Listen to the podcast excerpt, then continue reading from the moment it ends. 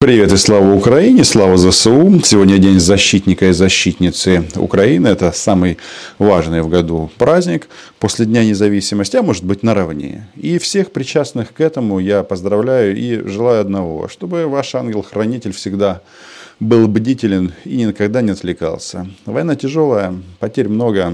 Наша задача уничтожить всех российских оккупантов и победить. А сегодня, сейчас я вам хочу рассказать а, о пресс-подходе Владимира Путина к своему пулу, пулу лизоблюдов, а, людей, которые называют себя российские журналисты, ну а по сути информационная обслуга. Мы давно такое не делали, но в данном случае, в связи с тем, что все касается в первую очередь Украины и войны с нами, а от Путина зависит продолжение этой войны, думаю, что можно а, это сделать достаточно детально. В общем, понеслась. Начнем с чего? Правильно, с вопроса Павлика Зарубина. Добрый вечер, Павел Зарубин, телеканал «Россия». У меня вопрос, над которым, как мне кажется, размышляют очень многие сейчас в России. На мой взгляд, недообсуждена роль Германии в украинском конфликте. Если канцлер Меркель занимала ну, такую достаточно сдержанную позицию, то Шольц, что называется, пустился во все тяжкие. И с какой-то удивительной просто легкостью Германия вдруг забыла все то, что сделала Россия для объединения немецкого народа, с легкостью, как кажется, перелистнула очень непростые страницы примирения двух народов. И сейчас мы видим непредставимые просто ранее вещи, как из немецких орудий вновь убивают русских людей. Нужно отметить, что Павлик не первый раз задает этот вопрос. Он задавал его и Пескову, и Лаврову, но обычно блеяния. И здесь, по большому счету, что интересно, на Владимира Путина а, опция убивает русских людей а, никоим образом не находит отклика. Он это просто пропускает мимо ушей, рассказывает о том, что какие-то союзнические обязательства в рамках НАТО и так далее. Но вот Павлику хочется сказать, Павлик, э, я понимаю, что у тебя бронь на мобилизацию, и эм, тебя навряд ли из бункера вытащишь просто так, ты будешь упираться, это ясно. Но почему так тебя беспокоит, когда э, российских э, не русских людей, а российских граждан, пришедших в Украину с оружием в руках, отстреливают. А почему тебя беспокоит только немецкое оружие? Есть еще французское, американское. Там, знаешь, как, какой список. Бельгийское. Ну, в общем, оружие НАТО как-то, мне кажется, нечестно. Но, ну, в общем, Путина интересовала в данном случае его роль, а, которую он потерял, но, очевидно, скучает поэтому, когда он был торговцем газа. А то, что немцы стреляют, это такое дело. Ой, да, то, что стреляют а, из немецкого оружия, еще раз подчеркну, Павлик, если бы ты, сука, а, если бы ты, товарищ, знал бы границы четко, не надо было бы стрелять, как ты говоришь, в русских людей. Они, это не русские люди. Это российские захватчики. Это российские граждане, которые пришли в Украину с оружием в руках. Все просто. А то э, манипуляции тут и всякое такое. Но что важно? Путину начали задавать вопросы на тему, э, а не жалеешь ли ты, Вова, не жалеешь ли ты, что начал вот эту вот всю э, бойню? Коммерсант. Э, как вы считаете, после всего Украина сможет существовать как государство, а Россия? Нужно отметить, что э, пул Владимира Путина, он как-то осмелел. Колесников всегда задавал любые вопросы, это тоже факт. Но в данном случае они как-то, ну что ли, начинают высказывать недовольство. Журналюги высказывают недовольство. Особенно мужского пола, ну понятно, не хотят просто в Украину ехать, чтобы их убили. Вот. Но тут вопрос звучит как – существования и Украины, и внимания России. То есть ничего себе вы, ребятки, там довоевались, что стал вопрос артикулироваться, будет ли существовать Россия после всех исторических экспериментов Владимира Путина. И э, вот эта вот опция «не жалеете ли вы?» А ну-ка давайте-ка узнаем. Э, есть ли какие-то, ну что ли, сомнения у Владимира Путина по поводу смерти его солдат? Э, вот э, я хочу, чтобы было понятно. Э, то, что происходит сегодня, мало приятно, мягко говоря. Но это все то же самое мы получили бы чуть позже, только в худших для нас условиях. Вот и все. Так что мы действуем правильно и своевременно. А по поводу первого вопроса, А, а будет ли существовать Украина? Сможет ли Украина существовать как государство Но и мы- сможет ли Россия? Но мы же не, не, собира- мы не ставили перед собой задачу уничтожения Украины. Что ты трендишь, дядя Вова? Вообще, я вам скажу так. Не важно, что скажет Путин. Важно, как будут действовать вооруженные силы Украины. То Мы не ставили себе задачу. Вы не смогли этого достичь. Вот в чем проблема. И атаковали Киев, и не только Киев, и все украинские города, и российская группировка заходила с разных сторон, чтобы не было Украины. Но мы просто начали отстреливать российских солдат. И вот сейчас Путин говорит, я ни о чем не, не жалею, если бы не сейчас, то потом было бы хуже. Чувак, кому ты это говоришь? Ты уже как Лукашенко. А, Я вам покажу, откуда готовилось нападение. Но надо было подождать немножко, подождать, когда Украина нападет. И сейчас бы у российских солдат был бы ленд-лиз, все бы помогали России. А так все ненавидят Россию, все считают эту страну изгоем, а российских мобилизированных, дебилизированных будут отстреливать. Вы это знаете, мы это знаем. Да, россияне это знают они что-то как-то разлюбили Путина, не хотят на войну. Добрый день. Газета «Известия. Лежнев Любовь». Хотела спросить про мобилизацию. Вы уже говорили о том, что при мобилизации есть много проблем, и сейчас многие компании не понимают, каких э, сотрудников возьмут, каких нет. И хотела бы вас спросить, э, стоит ли ожидать новую волну мобилизации, будет ли всеобщая мобилизация и 300 тысяч человек, о которых э, говорил глава Минобороны, это еще актуальная цифра или нет? Что-что? А, 300 тысяч человек, Да, о которой говорил глава Минобороны, это еще актуальная цифра или нет? да. Но Вопрос как-то странно построен. Тут каким-то, я не знаю, каким-то какой-то дискредитацией вооруженных сил Российской Федерации попахивает. Ну, будет ли а, всеобщая мобилизация, 300 тысяч актуальна или нет? А почему она задает эти вопросы? Потому что все прекрасно в России знают, что а, ам, Валерий Федорович Залужный и его орлы нон-стоп отправляют российских граждан домой. Да, там есть маленький нюанс, смотри в предыдущем видео, но факт остается фактом. Во-первых, э, э, Минобороны вначале предполагала э, меньшую цифру. Не 300 тысяч человек. Первое. Второе, ничего дополнительного не планируется. Я, никаких предложений от Минобороны на этот счет не поступало. Если Минобороны предлагала меньшую цифру, то почему вы выбрали большую цифру? И вы слышите, а, российские генералы, ку-ку-ку-ку. Он говорит, Минобороны не предлагала, не предлагала Минобороны, значит, Министерство обороны Российской Федерации виноваты, да? что губите а, людской ресурс российский. Были живы и, возможно, здоровы российские граждане, и теперь их нет. Ну, Что мы слышим? Путин говорит, что не планируется дополнительная мобилизация больше 300 тысяч. Вопрос. А кто-то верит теперь Путину? Я говорю о россиянах. Этот же товарищ, он же вам говорил, что и срочников не будет. Говорил, говорил. Он же вам говорил, что не будет призыва, не будет мобилизации. А мобилизация есть. Ай-яй-яй. И, и- и в обозримом будущем я что-то не, не вижу никакой необходимости.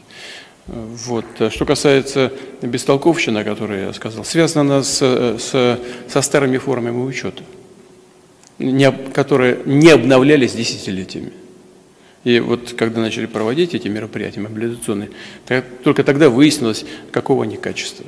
Э, Эта э, информационная база сейчас обновляется на, на современной базе, на современной основе, и она будет максимально достоверной. Слушайте, а может быть э, миф о второй армии мира, об армии Российской Федерации тоже базируется на старых формах учета? Может быть, отстреляли российских солдат в таком гигантском количестве, потому что их неправильно учитывали, неправильно учитывали российские танки, что там, э, и другие системы поражения. Может быть, дело в этом?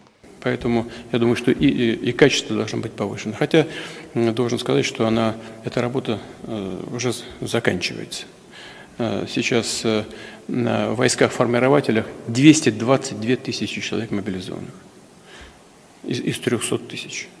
Э, Думаю, что в течение Ну, примерно в течение двух недель все мобилизационные мероприятия будут завершены. Опять же, если кто-то из России, пишите в комментариях, верите ли вы в это. Ну и вообще подписывайтесь на канал все. Нас тут становится все больше и больше, и скоро будет миллион.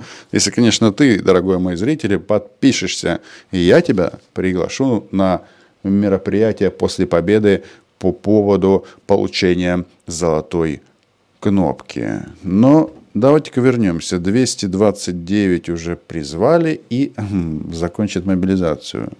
А что ж тогда они хватают людей на улицах? Там же э, в Раше, там э, истерика. Дядю Вову уже не любят. Дядя Вова понимает, что что-то тут не то.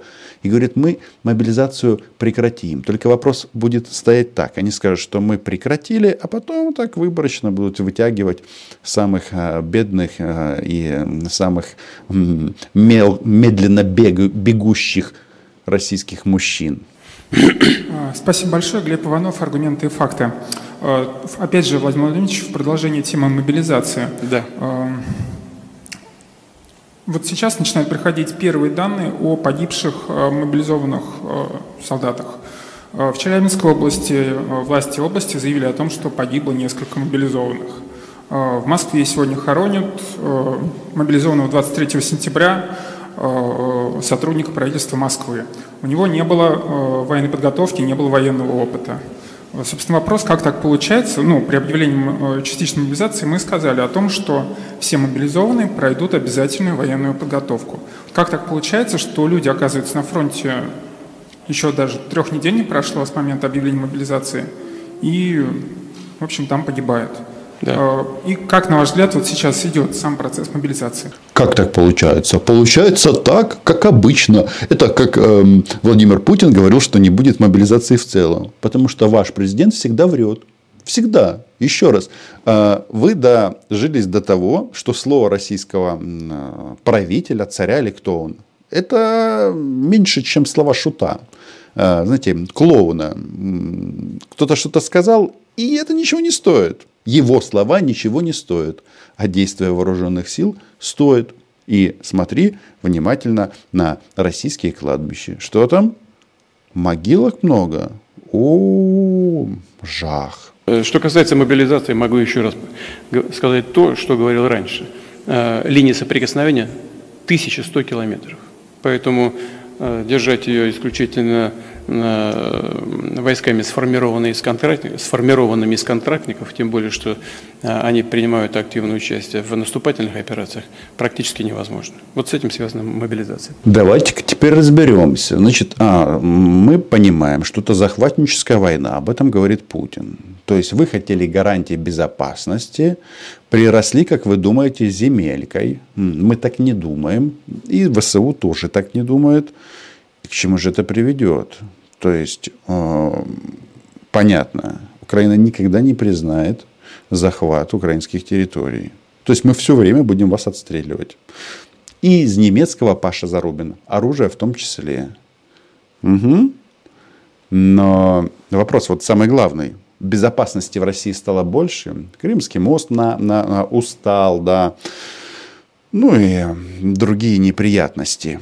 Первое. Второе все э, э, граждане, призываемые в рамках мобилизации, должны пройти подготовку. Э, и она складывается следующим образом. Значит, я сказал, 222 тысячи сейчас находятся в войсках, точнее сказать, в так называемых частях-формирователях. Вот там первичная подготовка от 5 до 10 дней.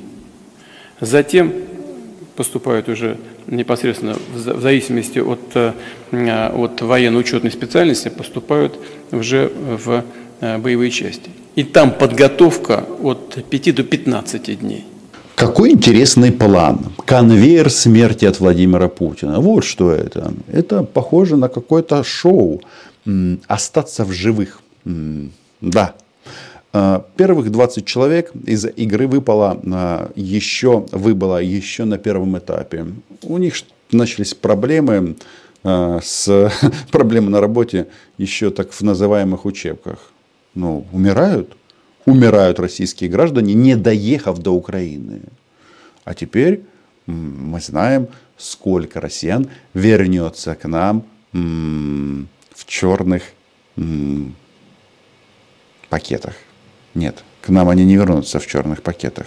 Из Украины вернутся в Рашу в черных пакетах. Затем следующий этап, уже непосредственно в войсках, принимающих участие в боевых действиях.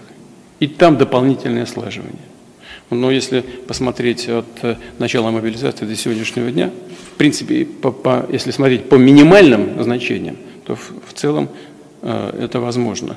И не только возможно. Вот я сказал, 220 тысяч, 222 тысячи у нас находится в войсках-формирователях. Значит, э, 33 тысячи э, человек мобилизованных находятся уже э, в подразделениях, и 16 тысяч находятся в э, подразделениях, привлекаемых к выполнению боевых задач. Так, значит, 16 тысяч российских мужчин уже отправлены сначала в Украину, обратно отправляют их Залужный, как мы уже и говорили. То есть а, похоронок, внимание, россияне, похоронок, вот сейчас просто начнется вал. А вы будете смотреть на это и думать, как же это так? НАТО виновата. Только хочется напомнить вам, товарищи, это вы пришли в Украину, и мы вас отсюда выгоним. Живыми или мертвыми? Возможно, да. Опция плен, она тоже а, имеет место. Тут, кстати, Путин сказал еще о том, что а, вот эти вот бомбардировки, они не имеют смысла, что вот мы все цели поразили, какие хотели, или почти поразили. Ну, имеется в виду а, удары по м, теплоэлектростанциям украинским, да. Кстати, фактически все уже восстановили, но это так. Так вот, хочется сказать следующее. Путин говорит, нет необходимости. Может быть, ракет нет? С другой стороны, вот этот массированный удар, он уже свою функцию выполнил, потому что а, ангары НАТО для Украины открыты шире. И это здорово, и это прекрасно для нас. А вот для мобилизированных, а может быть дебилизированных солдат, все не настолько оптимистично. На этой прекрасной ноте подписывайтесь на мой YouTube канал, лайки, репосты, Patreon, да. Все нормально. Мы устоим. Будет еще очень долго тяжело. Ну а пока мы видим первые такие сигналы о том, что скоро будет шаг доброй воли следующий. Где это будет? Херсон или Энергодар? подготовка общественного мнения немножечко прощупывается. Из Энергодара придется уйти, ребята. Не сомневайтесь. До встречи. А, Украина была и будет.